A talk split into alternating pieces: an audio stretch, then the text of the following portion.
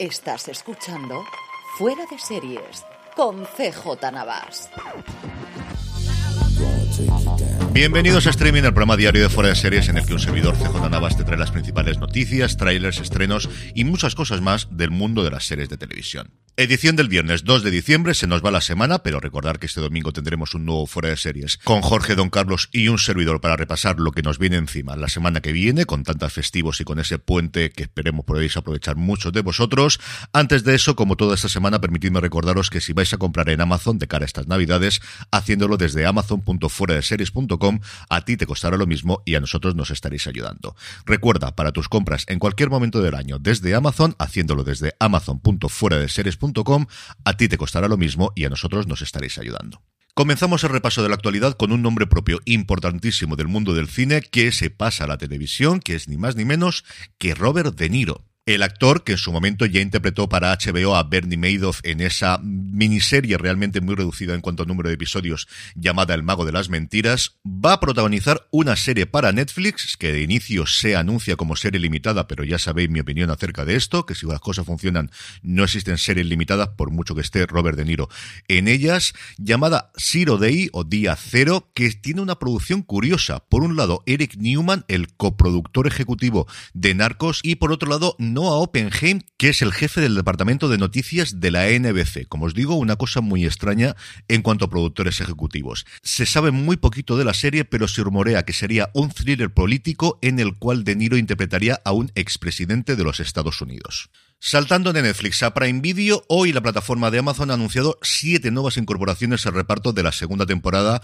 del Señor de los Anillos, Los Anillos del Poder. Tenemos muchísimo artista británico, tenemos por ejemplo a Nicholas Woodson, al que vimos en su momento en Testigo Mundo, en Poirot, o en esa maravilla de miniserie llamada La Mujer Honorable, a Sam Hazeltine, al que hemos visto tanto en Peaky Blinders como en Slow Horses recientemente, a Gabriela Kududike, que estuvo en Hannah, también en Prime Video, a Yasin Atur, el Cohen de la segunda temporada de The Witcher, a Nia Taul, que estuvo recientemente en Persuasión, la película de Netflix, a Amelia Kennyworthy, una actriz joven de teatro británica que tendrá en la serie su debut en televisión y el fichaje que más ilusión me ha hecho, el de Beth Daniels, el Lawrence Snowden de The Crown, el padre Marcus King del exorcista de la versión de televisión que estuvo muy bien, que de verdad que valió muchísimo la pena, el Adam Galloway de House of Cards y recientemente lo he vuelto a ver porque he vuelto a ver después de terminar Rogue One, una historia de Star Wars y ahí estaba el bueno de Ben Daniels. Pasando a España, A3 Player Premium ha anunciado que va a preestenar UPA Next, esta continuación de UPA Dance, de la serie, pues eso, que recordamos toda la gente de mi generación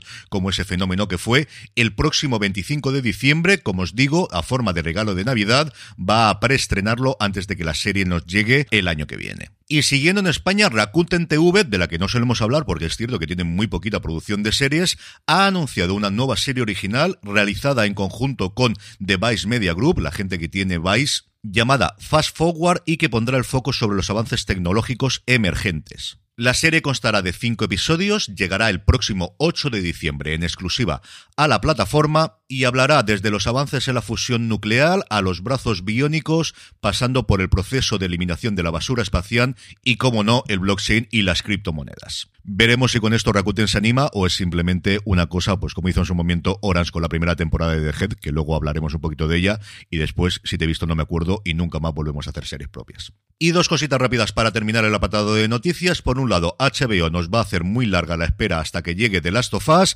y lo último que ha lanzado son postes de los personajes. ¿Que lo molan todo? Sí, pero que lo que tenemos ganas es de que nos llegue la serie, o al menos un tráiler más largo. Que yo creo que es posible que lo emitan dentro de un par de semanas con el final de The Wild Lotus, por cierto. Y la última, Sylvester Stallone volverá el año que viene a la televisión porque Paramount Plus ha renovado por una segunda temporada Tulsa King. Y aquí, como siempre que comentamos una noticia de Paramount Plus, es la parte alegre. Y por otro lado, pues el deseo encarecido de que nos llegue de una puñetera vez Sky Showtime a España y podamos verla esta y otras series de la plataforma. En cuanto a trailers, Netflix ha anunciado hoy el de Enrique y Meghan, la docuserie sobre los duques de Sussex, que a mí no me interesa absolutamente nada, pero entiendo que haya gente a la que le puede gustar mucho, veremos qué tal les funciona. Y como os hablaba antes, de Head HBO Max ha mostrado el teaser de la segunda temporada de la serie que se estrena el 22 de diciembre en la plataforma con el cambio prometido del Atlántida de la primera temporada a un buque en alta mar en esta segunda, un buque que no es como el que me imaginaba yo, realmente un buque carguero. Cuando yo leí que era un proceso científico pensaba que era una cosa más pequeñita, pero no, cuando veis las imágenes desde el principio del teaser, lo que tenemos es un carguero en condiciones con un montón de containers en la parte de arriba. Nada, un minutito de avance del nuevo misterio de la serie que, como os decía, se estrena el próximo 22 de diciembre en HBO Max. En cuanto a estrenos, hoy viernes HBO Max nos trae Armas de Mujer, que nada tiene que ver con la mítica película. Lo que tenemos aquí son cuatro mujeres que sufren su peor pesadilla después de que la policía arreste a sus maridos por estar vinculados a la misma organización criminal. Netflix nos trae la segunda temporada de Firefly Lane o El baile de las luciérnagas, la serie protagonizada por Katherine Heigl. Y Hot School, de la que os hablaba también esta semana, un mundo distópico asolado por una pandemia que se propaga a través de la comunicación verbal. Disney Plus estrena por fin la última, su primera producción española, con Aitana Ocaña, Aitana de toda la vida, y Miguel Benardó, en esta historia de música, amor y romance. Y para mí el gran estreno del día es la segunda temporada de Slow Horses en Apple TV Plus, con Gary Oldman volviendo a interpretar este jefe de espías caídos en desgracias, ineptos, pero que al final siempre solucionan la papeleta. Yo he podido ver ya todos los episodios de esta segunda temporada y me ha gustado tanto o más que la primera. Cuenta una historia que tiene sus bases en la Guerra Fría, pero que se traslada hasta el día de hoy en Londres y no os quiero contar absolutamente nada más. De verdad, disfrutarla porque vale muchísimo la pena. Estos son los estrenos de hoy viernes, pero el próximo domingo tenemos también uno en Lionsgate Plus. Desgraciadamente no es el de la segunda temporada de Guns of London, que tenía que habernos llegado ese día, sino el de Faking Hitler, una serie basada en la historia real del descubrimiento de unos supuestos diarios de Hitler que posteriormente se descubriría que son falsos. Antes de acabar, como siempre, con la buena noticia del día, vamos con el repaso, como hacemos todos los viernes, del top 10 de Netflix, que tiene tres incorporaciones, una que os podéis imaginar y que está muy, muy alta. En el puesto número 10 vuelve a aparecer Aquí no hay quien viva, en concreto su cuarta temporada, y hasta el 9 cae la cuarta también de Manifest. Los puestos 8 y 7 son para dos series que se estrenan en el ranking, en el 8 la segunda temporada de Alguien está mintiendo, y en el 7 la serie autobiográfica de la cantante colombiana Arenis Genao, Canto para no llorar. Hasta el puesto número número 6 cae la quinta temporada de The Crown en la tercera semana desde su estreno y hasta el quinto cae la que lo había liderado prácticamente desde que se estrenó hace seis semanas hasta que la plata nos separe. En el puesto número 4 tenemos la favorita de todos nosotros, Café con aroma de mujer, 46 semanas ya en la lista.